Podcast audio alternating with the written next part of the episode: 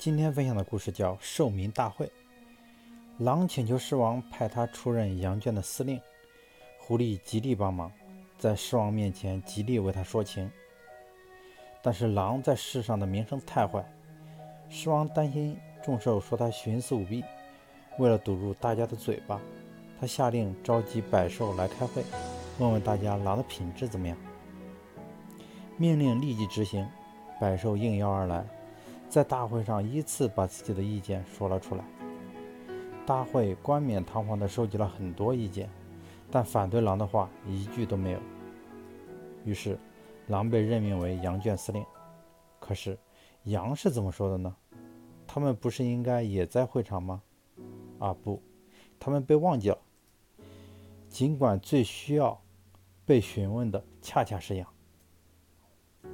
无论推行什么样的规章制度。